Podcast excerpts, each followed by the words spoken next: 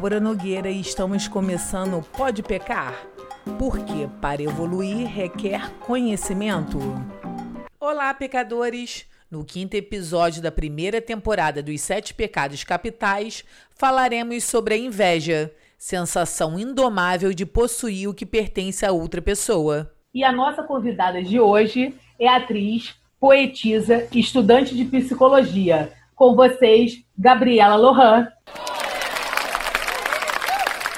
Olá, pessoal. Muito obrigada pelo convite. Acho muito importante estar abrindo né, é, essas formas de diálogo para que a gente possa alcançar cada vez mais pessoas e abordar temas também que as pessoas tenham uh, curiosidade e possam esclarecer dúvidas também. Acho que o intuito desse programa é isso, né? É trazer para esse lugar do debate. Acho muito importante. A inveja afeta a autoestima, pois mantém a pessoa focada no outro, esquecendo de si mesma. E você, Gabriela, você pode me dizer o que você acha da inveja? Cara, então, eu, eu acredito que existam vários tipos de inveja, né?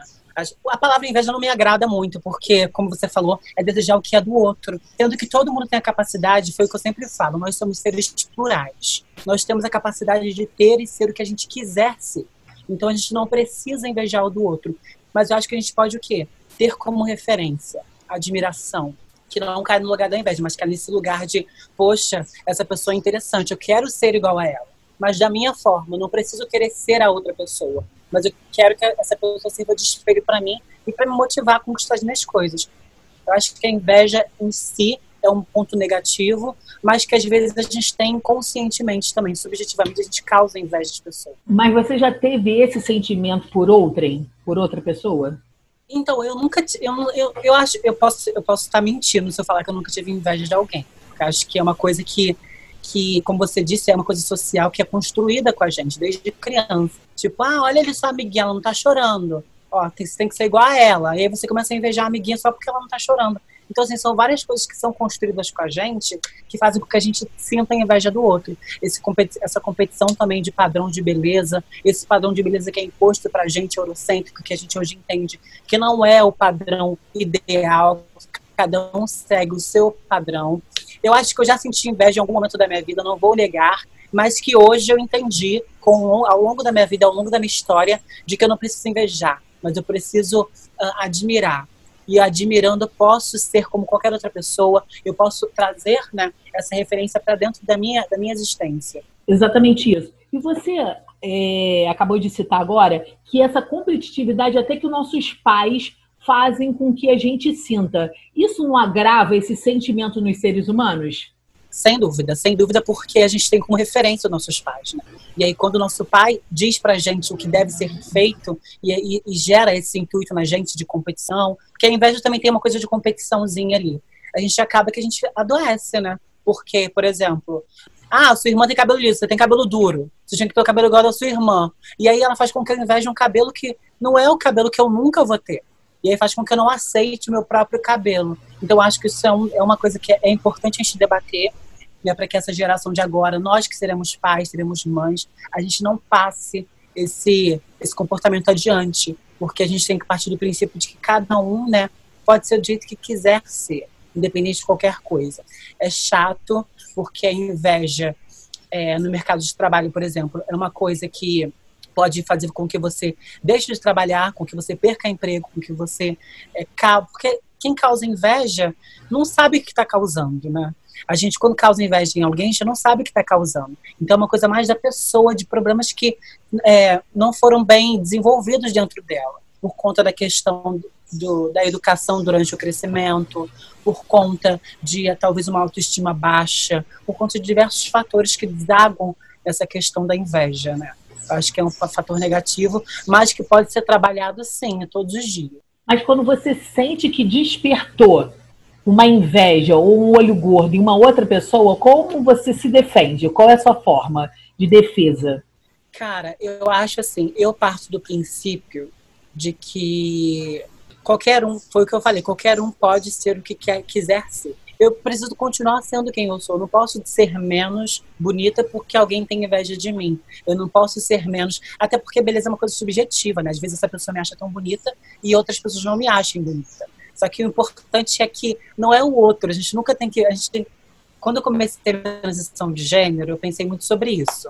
Eu queria me espelhar muito nas minhas amigas que já transicionaram e já estavam, já estavam em processo de transição e já estavam mulheres com a passabilidade, com a acessibilidade, sabe? E eu queria muito aquilo, então eu invejava aquele sentimento, eu invejava aquela menina que já tinha passado, que tinha posto silicone, eu invejava aquilo, eu falei, não, peraí, vamos esperar. Eu acho que eu desabrochei, eu costumo dizer que eu desabrochei durante a minha transição, porque eu fiz o papel inverso. Eu estava caindo nessa negatividade de me espelhar no outro, de invejar o outro, mas quando eu entendi que aquelas pessoas podiam servir de referência para me ajudar na minha transição e que só o que eu digo para todas as meninas trans que eu conheço. Elas me perguntam, Gabi, como faz para ser bonita como você? Gabi, como faz para ficar feminina? Gabi, gente, calma, respira.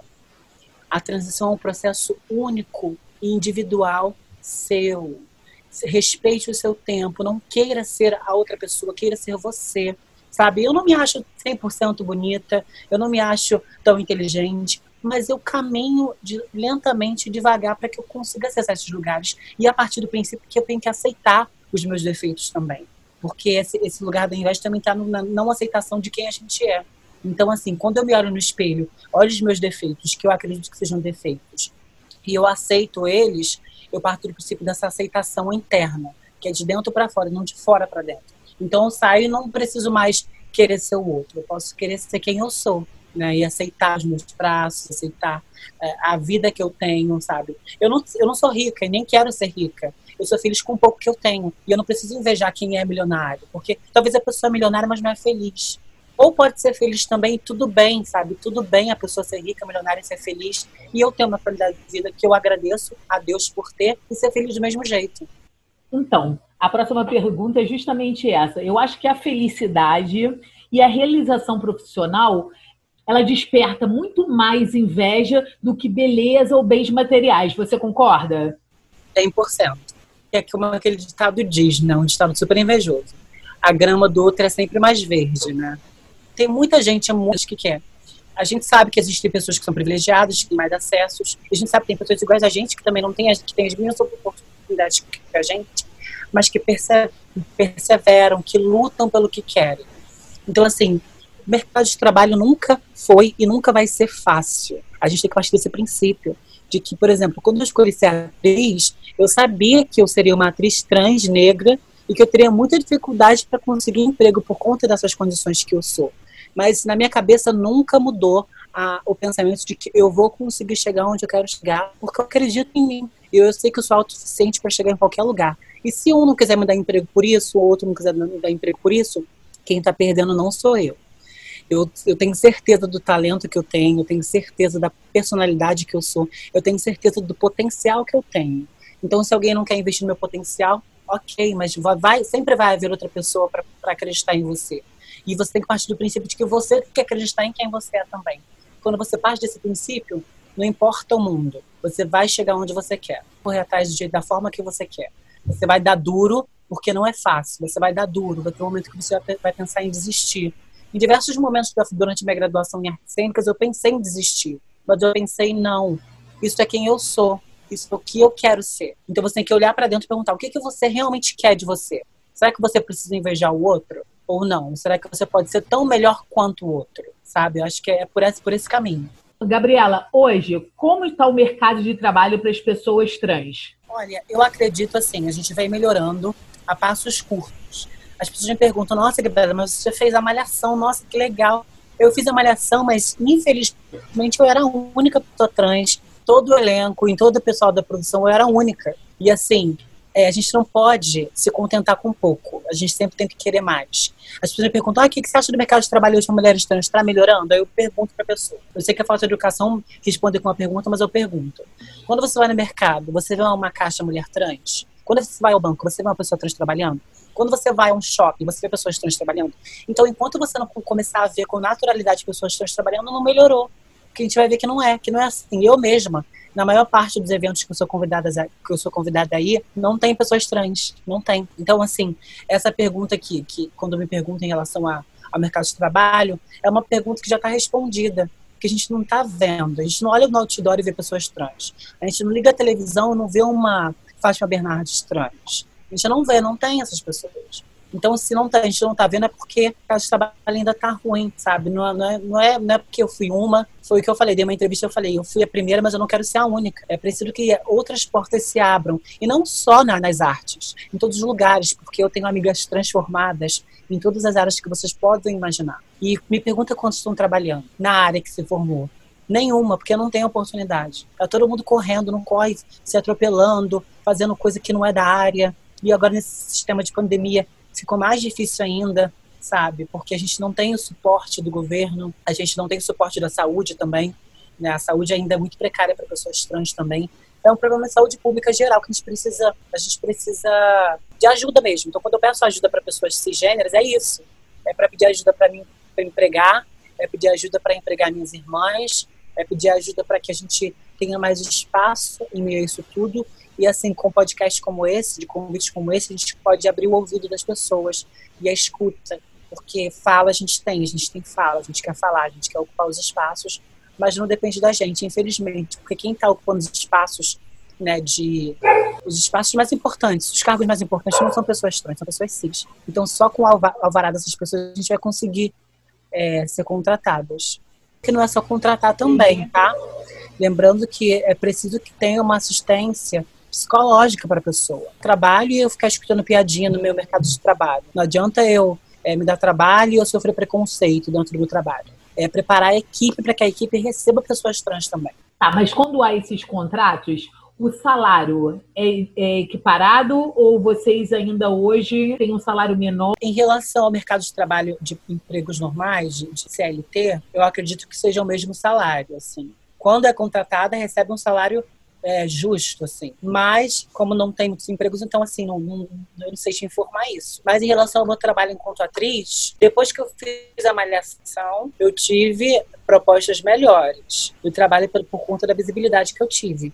Mas antes eu não recebia. Eu trabalhava e não recebia. Me convidavam para trabalho e falavam: Olha, Gabi, é uma oportunidade única para você que é uma mulher trans. Vem cá fazer com a gente. Ó, mas é no amor que a gente está sem dinheiro. E eu falava: Vou fazer o quê? Eu preciso trabalhar para ser vista, então eu acabava indo. E aí eu chegava no, no cenário, no set de gravação, e eu perguntava a outra atriz que não é trans. Cara, mano, quando você tá recebendo? Aí ela, ah, tô recebendo 1.500. E eu não recebendo nada. E aí o pessoal da, da Luiz recebe, o cameraman recebe, o diretor recebe, todo mundo recebe, mas eu não recebo porque eu sou a pessoa que mais precisa. A visibilidade não enche minha dispensa, visibilidade não paga minha luz, visibilidade não enche nada. Agora, representatividade, que é o ato de estar presente, colocar nos lugares e me dar um salário digno, isso sim faz com que eu sobreviva. Porque a gente sabe que a expectativa de pessoas trans hoje é 27 anos, né? E eu vou fazer 27 segundos segunda-feira, dia 18 de maio. E eu vou Parabéns! expectativa de vida.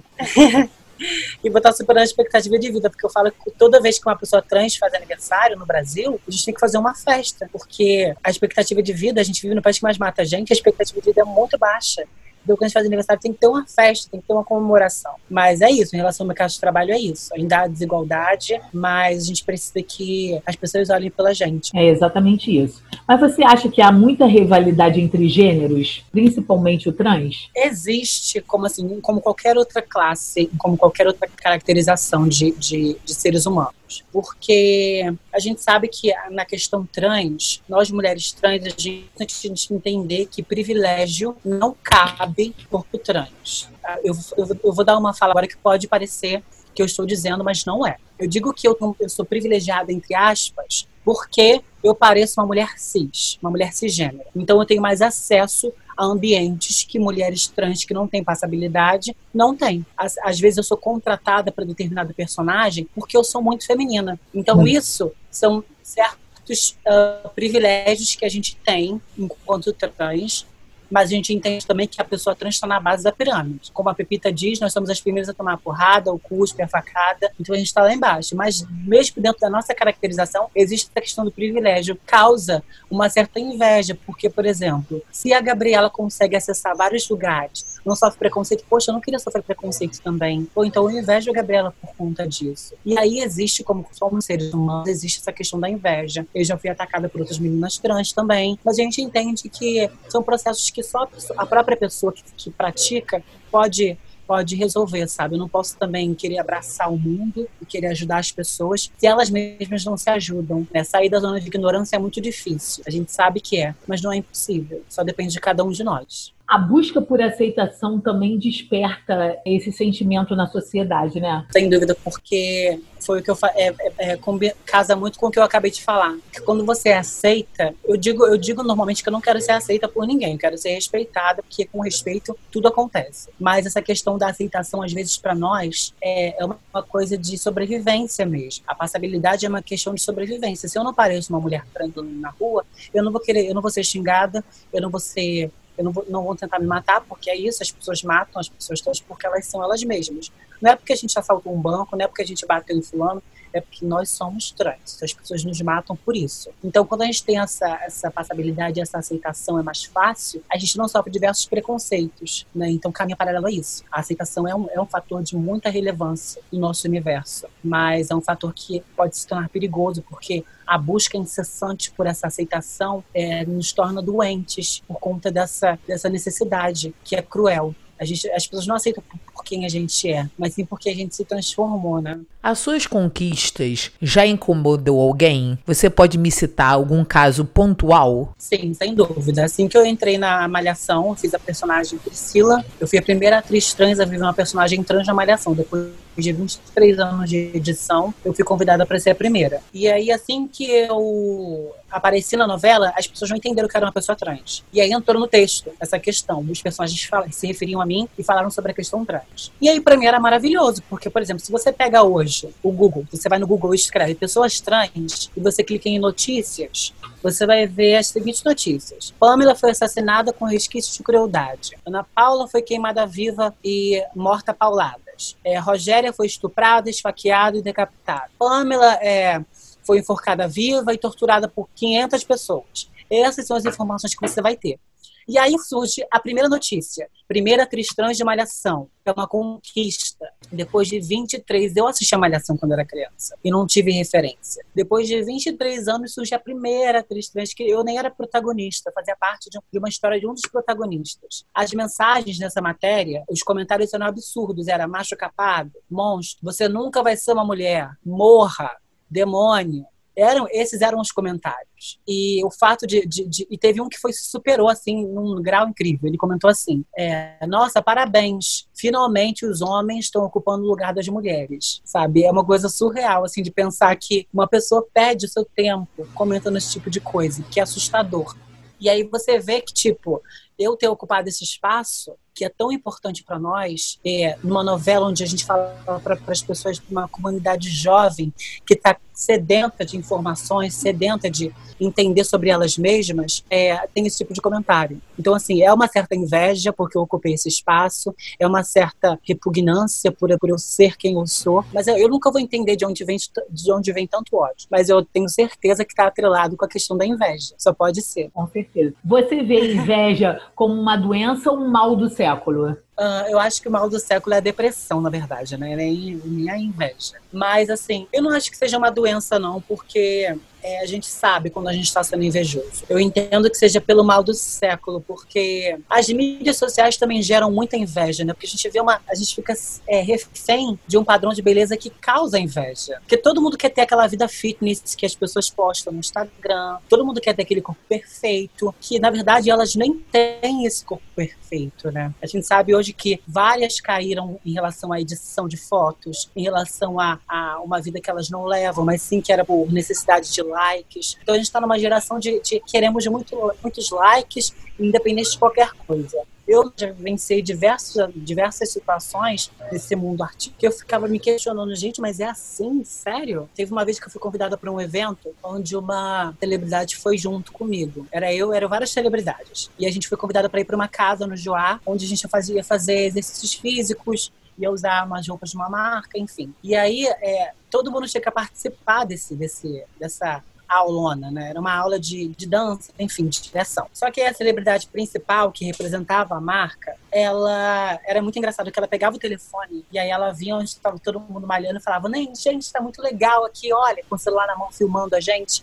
Nossa, é muito legal. E quando acabava o vídeo, ela simplesmente parava de filmar e voltava e ficava sentada lá dentro. E isso se repetiu durante todo esse processo. E aí você vê, essas pessoas geram um, um tipo de, de, de, conteúdo que não é genuíno e que faz com que nós que não tenhamos acesso, as pessoas que não têm acesso, invejem uma vida que não é de verdade, uma vida que não é de verdade. Verdade. Essa questão dessa, dessa doença. Eu acho que cai até na questão da doença, pode cair até na questão da doença. De quando a gente inveja uma coisa que não é verdadeira, que a gente nunca vai saber se é, porque as mídias sociais, elas maqueiam muito as pessoas. Tanto que vários escândalos sobre blogueiras, blogueiros caem aí, a gente vê que não é 100% verdade. Verdade. Eu gostaria muito que muitas meninas trans escutassem esse podcast, que é muito importante, né, tá trazendo uma representatividade trans aqui para o seu programa. E o recado que eu deixaria para essas meninas é o recado que eu dou para todas as meninas que me procuram. É paciência, manas. É necessário que a gente tenha paciência. É necessário, é necessário entender que o nosso processo de transição é único para cada uma de nós. Eu poderia ficar aqui o dia inteiro falando sobre como eu transicionei, mas só você vai viver a sua própria transição.